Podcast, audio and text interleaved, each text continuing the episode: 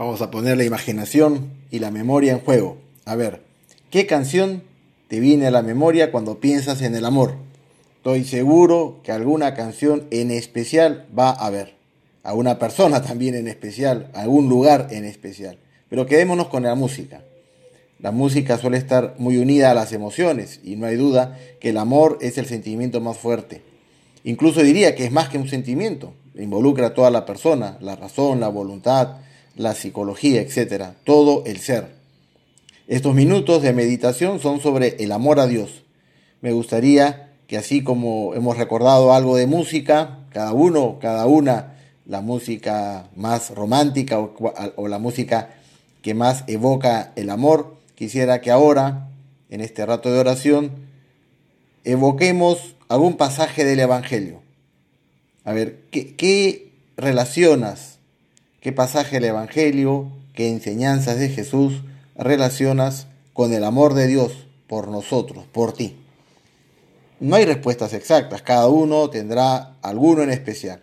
Quizá lo que primero se nos venga a la cabeza es lo que aprendimos de niños. Jesús murió en la cruz por amor a nosotros. La verdad, a mí personalmente, la, la imagen no me parece muy romántica la, imagen en sí es, cierta, es, verdad que Jesús murió por nosotros por amor, pero la imagen en sí a mí me causa una cierta pena. Ya en un segundo momento sí me conmueve, me llena de agradecimiento. Las palabras de Jesús son como más románticas, hay, hay palabras muy bonitas de Jesús. Él tiene su lado romántico. Mira nomás cómo se emociona cuando nos dice, esto lo, recoge San Juan, dice Jesús, como el Padre me amó, así también los he amado yo. Permanezcan en mi amor. Si cumplen mis mandamientos, permanecerán en mi amor. Como yo he cumplido los mandamientos de mi Padre y permanezco en su amor. Les he dicho todas estas cosas para que mi alegría esté en ustedes y su alegría sea completa. No hay amor más grande que dar la vida por sus amigos. Y son ustedes mis amigos si cumplen los que les mando.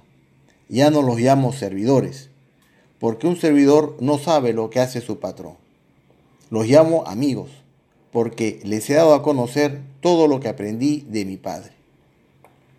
Me gustaría que estas palabras no las escuches solo como una cita del Evangelio, sino como que te las dirige a ti, a mí, a, a cada uno personalmente. Dios mismo te dice, tú ya no eres solo una creación mía, un servidor o un fiel o un devoto mío, eres mi amigo. Mira, nos lo está diciendo Dios, el creador. Está por encima de nosotros, pero Él nos dice, te dice a ti, eres mi amigo. Doy la vida por ti. Quiero que mi alegría, es decir, mi felicidad eterna, mi felicidad que es perfecta, bella, buena, etc., esa felicidad esté en ti y tú seas feliz siempre, con un gozo completo. Son palabras, como digo, muy bonitas, que manifiestan ese amor de Dios por nosotros. Un santo, San Agustín, se hacía una pregunta justamente al meditar estas palabras. Él se preguntaba, ¿quién soy yo, Señor, para que me ames tanto y te molestes si no respondo a tu amor? Qué bonitas palabras, ¿no? Qué, qué profundas qué sencillas a la vez y qué humildes. Pero también ahora estamos en oración. Estos, estos minutos son minutos de oración. Que es bueno que tú ahora también le digas al Señor, ¿quién soy yo, Señor, para ti? ¿Por qué me amas tanto? ¿Por qué tu amor a mí no depende de cómo me comporte? A veces nos olvidamos de Él, a veces le damos las espaldas, y la respuesta de Dios es estar siempre enamorado de nosotros. Es, es muy bonito.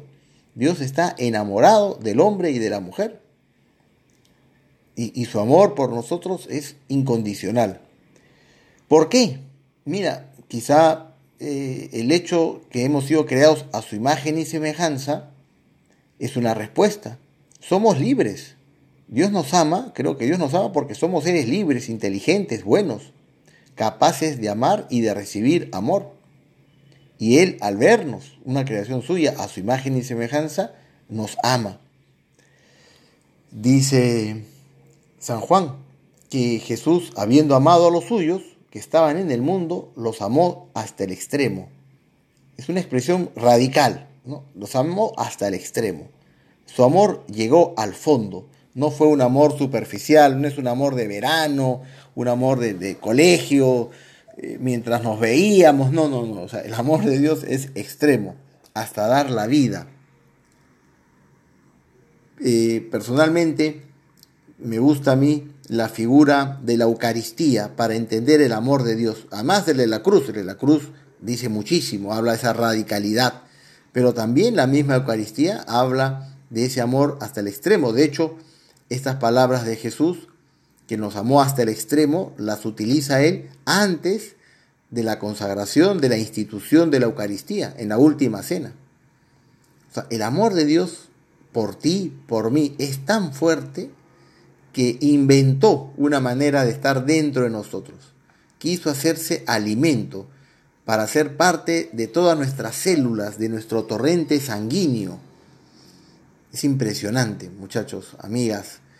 Estamos en oración y, insisto, no quiero que sea una meditación teórica, no quiero que tú eh, veas el amor como un concepto, como una idea. Creo que eso es algo falso. El amor se vive, el amor es como la tos, se nota que existe, se manifiesta en hechos. Por eso, por eso Jesús insiste en que cumplamos sus mandamientos, porque no es por cumplir, lo, que, lo que el Señor nos está diciendo es que, que sigamos sus enseñanzas, que vivamos con Él, que Él quiere vivir con nosotros, quiere vivir en nosotros y que espera de nosotros una respuesta. Creo que todos sabemos muy bien que no hay peor amor que el, el no correspondido, ¿no? Bueno, pues el Señor quiere nuestra cercanía, quiere nuestra vivencia, no es solamente que le mandemos fotitos de vez en cuando, eso no es amor verdadero. El amor es cercanía, es vivencia, es exclusivo, es permanente. Vamos a, a pedirle ahora al Señor en esta presencia suya que queremos amarlo también a Él, que queremos corresponderos amor, queremos participar de esa alegría, de esa paz queremos recibir también su amor por medio de, su perdón, por medio de las comuniones, de su ayuda. Queremos visitarlo también en el Santísimo, queremos retribuírselo.